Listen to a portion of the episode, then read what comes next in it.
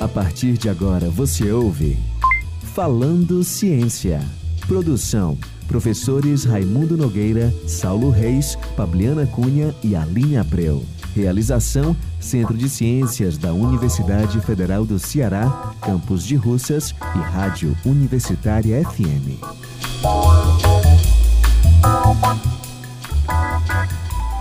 Olá, boa tarde a todos. Esse é o Falando Ciência, o nosso programa da Rádio Universitária FM 107,9. Apresentação minha do professor Raimundo Nogueira da Costa Filho, do Departamento de Física da UFC, e dos meus colegas Saulo Reis, também do Departamento de Física. Tudo bem, Saulo? Como vai Tudo você? ótimo, Raimundo. Boa tarde. E da nossa querida Pabliana Cunha, do Departamento de Química Orgânica e Inorgânica da Universidade Federal do Ceará. Seja bem-vinda, Pabliana, mais uma vez. Tudo bem? Tudo bem, Raimundo. Obrigada. Boa tarde, Raimundo. Boa tarde aos nossos ouvintes.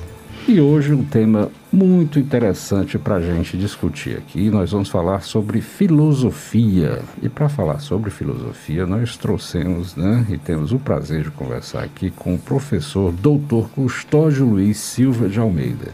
Ele é professor titulado do Instituto de Cultura e Arte da Universidade Federal do Ceará e atualmente é cientista-chefe de cultura do estado do Ceará.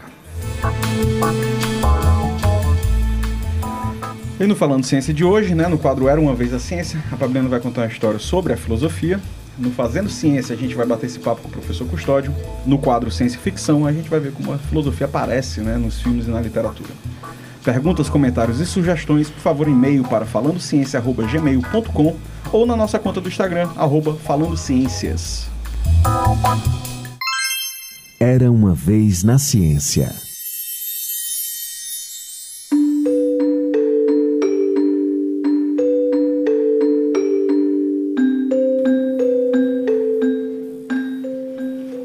Você já se perguntou sobre a existência de Deus, se a vida tem algum propósito, se a beleza está no olhar do observador, o que fazem as ações serem certas ou erradas. Se uma lei é justa, então você está pensando sobre filosofia. Mas afinal, o que é filosofia? Essa questão, por si só, já é uma questão filosófica.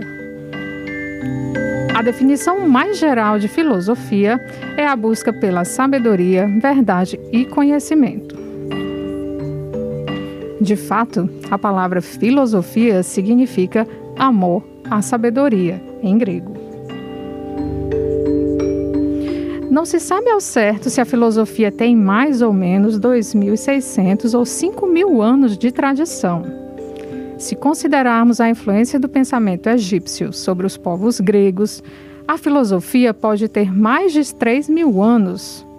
E, se considerarmos que já havia uma produção de um tipo de pensamento filosófico no Extremo Oriente, a raiz primeira da filosofia, que pode ser identificada nos ensinamentos budistas antigos, já passa dos 5 mil anos de existência. Ao longo da história, pensadores apresentaram diversas visões do que é a filosofia. Se para Sócrates a filosofia deveria partir do conhecimento interior para se chegar à verdade, para Aristóteles e Tomás de Aquino, a filosofia partiria do conhecimento das causas para se chegar a um conhecimento das essências. Se para Descartes a filosofia era racionalista, devendo atuar somente no campo conceitual e abstrato do pensamento, para Hume e Bacon, ela deveria partir da experiência prática. Hoje em dia, o que chamamos de filosofia contemporânea é focada na filosofia linguística, filosofia política e na filosofia da mente. Mas a linha fundamental é a mesma: a busca da verdade.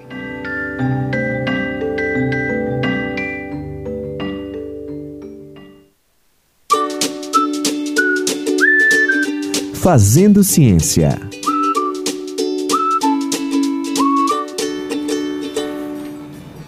Depois de ouvir essa pequena história da filosofia né, que a Pabliana contou, Temos aqui o nosso colega e professor Custódio Almeida, e ele vai tentar uh, conversar com a gente e ver se tem resposta para essa pergunta. O que é filosofia, Custódio?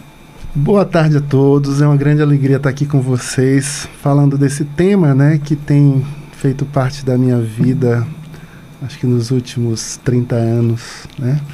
E essa pergunta é talvez a pergunta que eu me fiz no começo, ainda jovem, e a pergunta que eu continuo me fazendo ainda hoje. Né? É muito interessante essas idades que a Fabiana falou aí da filosofia, que a gente pode discutir um pouco, e que essa pergunta ela se atualiza sempre. Né? Os grandes filósofos de todas as quatro grandes eras da filosofia se perguntaram exatamente isso, o que é filosofia. Porque não se trata de dizer que as respostas anteriores estavam erradas se trata com essa pergunta de dizer que a nossa condição humana, por natureza, é uma condição aberta e finita e carente de atualização permanente. Então, quando a gente pergunta mais uma vez, outra vez, o que é filosofia, a gente está denunciando essa precariedade humana né, de é, é, carecer de atualização em tudo que faz. Então, quando eu pergunto o que é filosofia, mais uma vez eu estou me perguntando o que é justiça. É, essa pergunta foi respondida muitas, inúmeras vezes. No entanto, ela é carente. Se eu perguntar o que é saúde, né, você acha que qualquer curso que a universidade produz forma alguém para dizer uma resposta exata sobre o que é saúde? Com certeza não. Vão ser sempre aproximações. Então a gente pode dizer que a filosofia, quando ela diz que qualquer resposta às perguntas autenticamente filosóficas são meras aproximações, ela está dizendo o seguinte: a pergunta filosófica não se dirige a objetos. Né? E aí a gente pode dizer que um determinado saber sistemático trata disso. As ciências são saberes que se dirigem a objetos.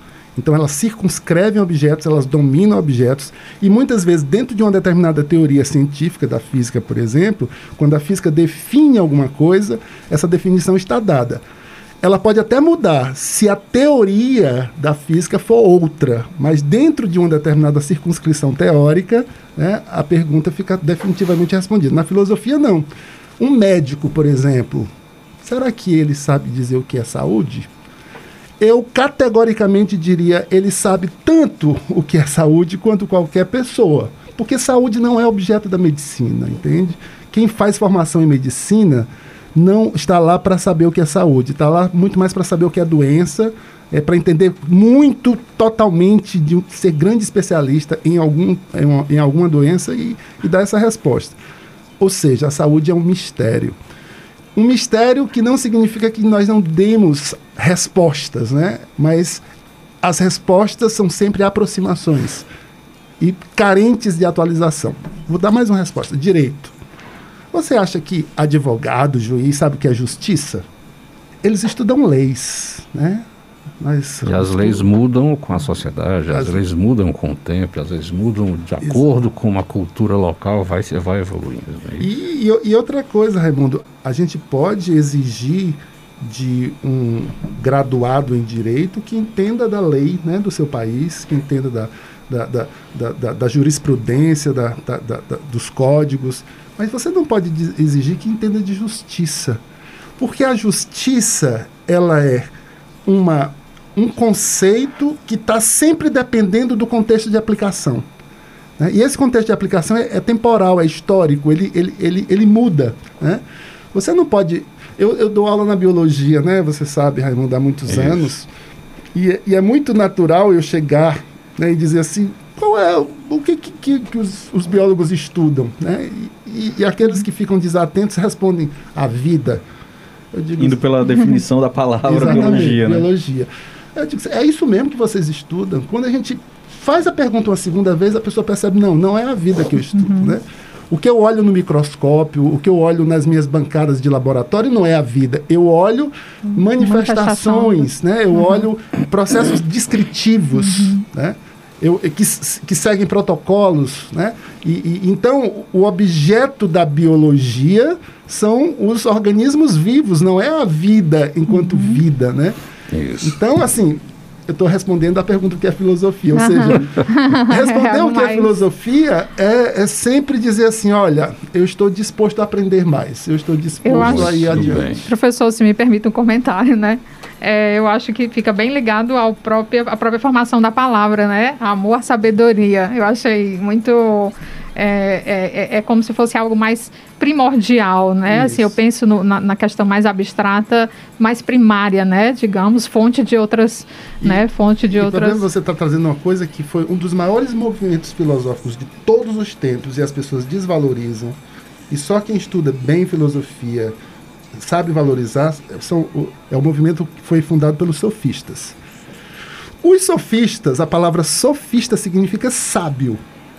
A palavra filosofia, filósofo, significa amigo da sabedoria. Hum. E a disputa era exatamente por isso. Os sofistas, porque eles se diziam sábios, eles se diziam donos da verdade. Hum. Então eles queriam pronunciar a verdade.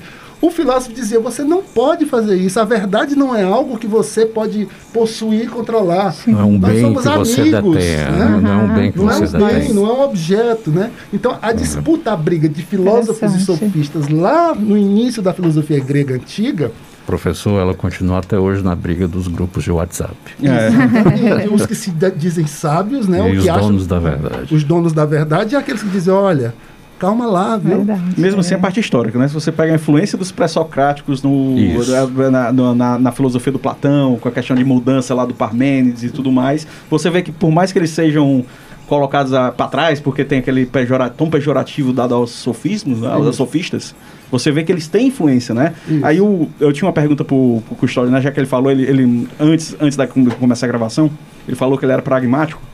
Aí, de forma pragmática, então, seguindo a, linha da, a sua linha de raciocínio, quais são os principais objetos de estudo da filosofia? É, o que eu estou dizendo, em princípio, é que não há objetos de estudo da uhum. filosofia. O, é, o conteúdo da filosofia é universal, tá certo? É, você diz, o, o que, que você está dizendo? Eu estou dizendo que a filosofia começa em qualquer lugar. Não, mas a minha pergunta é mais, a, a, querendo ou não, ela se dedica a alguns em particular. Não, mas você está né? me fazendo uma pergunta boa, provoca, provoca, super provocadora, né? E eu estou aproveitando a sua pergunta. né? A filosofia, é, e aí a gente teria que discutir em outro programa o que é objeto, né? É, porque eu estou dizendo que a filosofia não trata de objetos, a filosofia trata do universal. Objeto é sempre um recorte da realidade. Uhum. Né? A filosofia ela está sempre interessada em começar de qualquer lugar, mas ela não está interessada em ficar naquele lugar. Ela está interessada em dar a visão de conjunto, a visão do todo. Né? Então, é, o conteúdo da filosofia é universal. O conteúdo da arte é universal. Né? O conteúdo da religião é universal. Né? Então a gente pode dizer que há uma, uma, né, uma, uma, uma, aproximação entre arte, religião e filosofia nesse sentido. Então, se você me pergunta qual é, eu entendo agora o que, você está me perguntando, né? o que, que a filosofia estuda. Né? É, a filosofia estuda, eu diria, quatro grandes é, é, é, temas né, da filosofia, que podem reunir todos. Um, a filosofia estuda o ser, que é um mistério, o que é o ser. Né? Dois, a filosofia estuda, é, a, vamos dizer, a consciência, tá certo? Ou seja, estuda o, o pensamento para saber como é que o pensamento se pensa a si mesmo, uhum. né? Que seria uma, uma, uma espécie de, de, de filosofia, é, é, a fundação da filosofia moderna é isso. E a filosofia também estuda linguagem, tá certo? E aí, quando eu digo quatro, é porque ela estuda a linguagem em dois, em dois níveis. Dois níveis. Um, ele, ela estuda a linguagem enquanto instrumento de comunicação, as línguas né, escritas, faladas. Os, os, os analíticos fazem é, análises linguísticas, lógicas e tudo mais. Eles são muito próximos da, da lógica, né? É, eles, eles estão muito próximos da matemática, né? E a filosofia, a, a linguagem entendida como logos como razão, né, em um sentido mais maximal, né? Ou seja, a linguagem como inteligibilidade, tá certo? A linguagem que não é apenas a linguagem humana, mas é a linguagem das abelhas, uhum. é a linguagem dos golfinhos, é a linguagem é a representação, dos planetas, a né? representação de algo, né? É, Você... uma racionalidade que, que, impregna todo o universo. Né? Isso né? que leva a um conhecimento. Então, esses quatro temas são os grandes temas da filosofia. Voltando um pouco aqui, professor, a gente mencionou nessa conversa muito agradável que a gente está tendo vários nomes e várias, uh, nos remetemos várias vezes à Grécia por que tanta referência à Grécia Antiga e por que a gente pode afirmar que, muita gente afirma, que a, a Grécia é o berço desse estudo e desse conhecimento, ou da é, filosofia. O que era que tinha de especial naquela? Eu estava doido por uma pergunta como essa, porque a Pabliana disse no início que a filosofia pode ter iniciado 5 mil anos lá no Egito, 5 mil anos atrás lá no Egito e tudo mais, né? Então veja, por que a referência à Grécia? Nós não estamos nos referindo a esta Grécia de hoje. Não, Se você quiser faz, fazer filosofia hoje, o melhor lugar não é ir para a Grécia, não é ir para Atenas. Certamente, tá? não. Mas nós estamos falando de uma Grécia clássica antiga. Por quê? Porque a filosofia é grega nesse sentido, tá certo? Então, é, se você quiser, Pabliana, falar de uma certidão de nascimento da filosofia, você falaria num determinado aspecto que a filosofia é grega enquanto certidão de nascimento. Por quê? Não porque os gregos criaram a filosofia. E aí você tem razão. A filosofia já estava em todas as manifestações Sim. da cultura, da mitologia egípcia, indiana e tal, budista. Mas foi na Grécia que a filosofia despertou enquanto filosofia saber sistemático, Entendo. emancipado da mitologia, emancipado da arte, emancipado da, da, né, da literatura homérica e tudo mais. Então, assim, uma palavra exata que eu gosto de usar é isso, a filosofia grega, porque ela despertou na Grécia clássica. E aí o Raimundo me faz a seguinte pergunta: por quê, né? Aí existem muitas especulações e hipóteses. Né? O verão é muito quente. É, é, é talvez essa seja a, a, menos, a, menos, a menos favorável à filosofia. o calor não é, não é tão favorável. Mas assim, a Grécia tinha uma mitologia riquíssima, tá certo? Uhum. É, a Grécia é, é um arquipélago, ou, seja, foi possível perceber as diferenças, uhum. tá certo? É, a Grécia tem uma língua que faz uma diferença muito grande. Os linguistas estudam, por exemplo, por que, que uma determinada língua ela é mais ela literária, floresce, é... ela é mais filosófica, uhum. ela é mais, né? A língua portuguesa, por exemplo, muitos dizem ela é literária, né? Uhum. Ou seja, você, você pode esperar muito da música da, brasileira, é, da, da, literatura da, portuguesa, poesia, né? né? Mas a, o alemão, a declinação, o grego, isso tudo parece fa ter favorecido também, tá certo? Então, eu, eu, eu colocaria, de, de, de, em princípio, né, esses, esses três elementos, mas tem mais. Né? A, a matemática herdada que os gregos utilizavam, é, o, o, herdada do Egito, né? Herdada do Egito. É tão interessante, só um parênteses. Os gregos tinham tanta sensibilidade em relação à matemática que lá a superfície do país é uma superfície monta montanhosa, né? Isso. Então a arquitetura grega fazia o seguinte: não importa se aquele prédio está reto, está simétrico, importa se ele parecer simétrico. Então, uhum. se eu uhum. fizer um, um, prédio matematicamente bem construído numa colina, ele pode parecer torto. Uhum. E o mais importante não é que ele esteja correto e pareça torto. O mais importante é que ele, que ele esteja, esteja... É, que ele pareça, ele pareça, correto mesmo que esteja mesmo... torto. Então eles desenvolviam a matemática para sustentar uhum. prédios tortos, mas para parecer pra corretos. Ter né? simetria. Então assim eles tinham essa, essa coisa da música, né? A, a, a, a música é, sim, é simetria, é harmonia, né? Então, esta razão que é simetria, harmonia, que é Apolo, o deus Apolo da mitologia, representa esta luminosidade, esta, né? tudo aquilo que os jogos né, incentivavam, né, harmonia, simetria, tudo isso é, favorece esta racionalidade e veja que você tá- organizada. Tá, e veja que você está colocando alguns pontos aí muito interessantes que surgem aqui quase que é, simultaneamente, que é as artes, né, as artes helênicas, né, a própria ciência, basicamente. Eu vou retirar a palavra ciência, Mas a pode, matemática. Pode fazer, falar ciência no sentido amplo. É, exatamente. Matemática também que surge.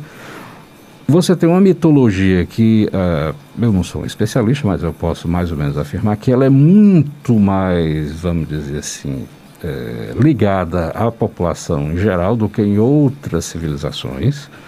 Ela estava muito mais permeada na cultura local, a mitologia egípcia, do que por, a mitologia grega, desculpe, do que a mitologia egípcia, do que a outras mitologias. E quando você tem essa proximidade dos deuses com o povo, é como se você tivesse um maior enriquecimento da, da cultura local. E esse caldo é que talvez tenha feito essa, essa emancipação é. dessa coisa, de pensar algo que é muito mais abstrato de todas essas coisas abstratas Pronto. que a gente é, mencionou. É, e aí, Raimundo, a gente pode sintetizar dizendo, o, o, os gregos tiveram uma formação chamada a paideia, a cultura grega, a gente pode dizer, eles são filhos da palavra, entendeu?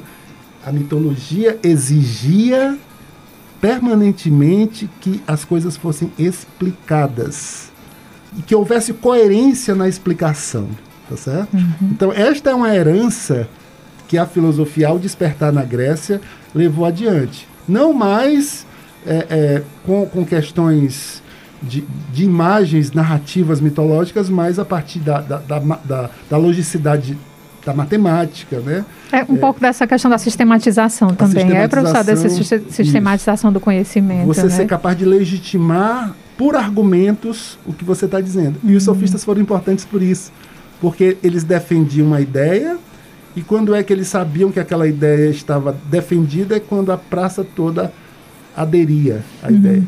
Né? Em outro momento, eles poderiam fazer uma defesa contrária da mesma ideia se a praça aderisse, entendeu? Então a coerência da filosofia passa a ser uma coerência intersubjetiva, tá certo? É preciso que os outros acompanhem o meu raciocínio. Só uma última coisa sobre isso. A Platão escreveu em diálogos. Por que diálogo? É porque a legitimidade do que eu estou dizendo, ela precisa ser o tempo todo testado pelo outro. Uhum. O diálogo, muitas vezes, se você lê um diálogo de Platão, o interlocutor fica dizendo simplesmente sim, não, Talvez. Se o interlocutor disser sim, eu, eu, eu fiz um argumento, ele disse sim, então eu, sigo. Se ele disser talvez, eu dou um passo atrás e explico de novo para ele dizer sim. Interessantíssimo. Se eu disser não, eu paro tudo e volto, porque não adianta eu andar sem é, interlocutor. É muito interessante isso que o Custódio fala, porque para quem leu, para quem está aí nos ouvindo, né, vai ler a partir de agora né, os diálogos de Platão, parece um algoritmo. Né?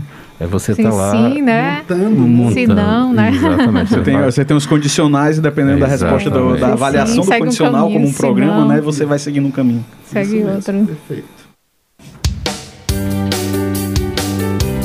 Ciência na ficção.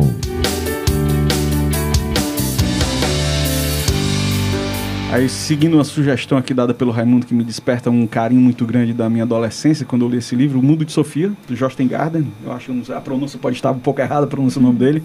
Mas eu queria, se, se, se o, o Custódio puder falar dele, porque nesse livro a, conta a história de uma garota, de uma moça, né? Que, a, que ela é confrontada ao longo de, toda, de todo esse romance com vários várias ideias diferentes da, da, história da filosofia. Então, é uma bela introdução para a história da filosofia romanceado, né? Se o, se o Custódio puder falar para a gente. Olha, quando, eu também li, li, esse livro há muito tempo. Tem uma questão que, que, eu, que eu gostava muito, era o nome do cachorro dessa, dessa garota, se chamava Hermes. Né? E aí ele, ele quer dar conta de uma condição humana filosófica fundamental. O Hermes é um deus que traduzia o que Zeus dizia para os humanos, porque se Zeus falasse diretamente, os ouvidos dos humanos estourariam. Então não era uma é. comunicação possível, né? Deus não pode se comunicar com os humanos. O Hermes, ele tinha uma permissão especial. Ele era um Deus que poderia visitar os humanos e ele da, da, é, muitos dizem que a palavra Hermes dá origem à hermenêutica, uhum. tá? E a hermenêutica é uma, é uma tarefa de compreensão, né? de tradução, né? De, de, interpretação. Então, veja, o mundo de Sofia, a Sofia ela é muito curiosa, né? E ela, como você disse, ela, ela se confronta com, com, com diversos problemas. E muitas vezes o cachorro Hermes, ele é aquele que transporta as cartas é, em que as respostas chegam, tá certo? Então eu diria assim, a filosofia diz que a condição humana fundamental é de que nós somos médiums, né? Nós somos médiums. O, o lugar que nós estamos no tempo é, é, é um médium. Nós não estamos na origem, e por isso nós perguntamos pela origem. Nós desconhecemos o futuro o tempo todo. Então nós estamos no presente. E o, e o presente é um médium, é porque ele é aberto é. para trás e para frente. Uhum. Então nós estamos o tempo todo precisando nos compreender e compreender o mundo. Essa é uma solução de uma equação de Laplace em uma dimensão onde nós não temos extremos e vivemos sempre no meio. É interessante dizer que o mundo matemática você Não temos condições de contorno de bem estabelecidas. Exato. Ah, o mundo de Sofia, só para contextualizar o nosso ouvinte, ele é de Sim. 1991. É. Ele foi escrito em norueguês e engraçado, mais uma vez, um ter, uma língua difícil, né? Pouca gente fala norueguês, pouca gente lê norueguês. Mas rapidamente ela teve um sucesso absurdo e o livro foi traduzido para mais de 60 livros e também virou um filme alguns anos depois. Né? Só para uh, contextualizar o livro, essa história muito interessante que foi feita, porque ele é filósofo, o autor do livro é um filósofo Isso. norueguês também. E aí o fundamental é a palavra diálogo, né? O uso de Sofia, ele, ele, ele é, um, é um trabalho que mostra que a filosofia é é, diálogo né, com o outro, com, com, com, o diferente. O outro é o meu mestre, né? Eu sou, eu sou, eu sou ignorante. Eu sou ignorante. Se eu quero saber de alguma coisa, eu tenho que buscar os outros, né? Os outros que me ensinam. Se eu me olhar no espelho, eu só vejo aquilo. Eu não aprendo nada novo. É, não aprendo nada novo, né? Então, é, é uma boa lembrança de, desse texto, porque ele é um grande convite, né, para a gente entender através de figuras o que é esse convite à filosofia, né? Por, por sinal, Raimundo, só para dizer, é, os meus alunos se espantam muito quando alguém ousa me perguntar, professor, e a filosofia é útil para quê? Eu digo, meu cara, a filosofia não é útil para nada. tu sabe o que, que é útil? É um engenheiro que constrói ponte, viaduto, é útil. Você vai no dentista e ele conserta teu dente, ele é útil. Né? Você vai na, nas ciências, as ciências são úteis.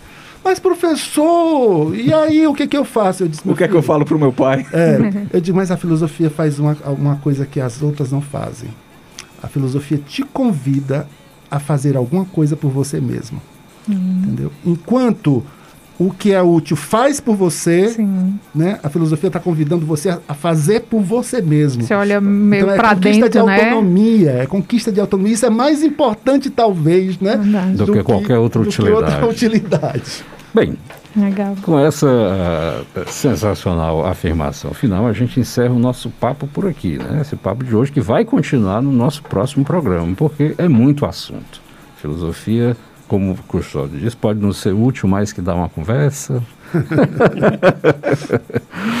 Você pode acompanhar o nosso programa toda segunda-feira às 14h30, o famoso duas e meia da tarde, na Rádio Universitária FM 107,9, com reprises aos sábados, às 1 e meia da tarde. O nosso conteúdo também será disponibilizado no site da Universitária FM, radiouniversitariafm.com.br e se você for no Spotify e no SoundCloud, você também vai encontrar o nosso programa. Muito obrigado a todos, ao Custódio que esteve aqui, ao Saulo, a Fabiano, uma boa semana a todos e até o nosso próximo Falando Ciência.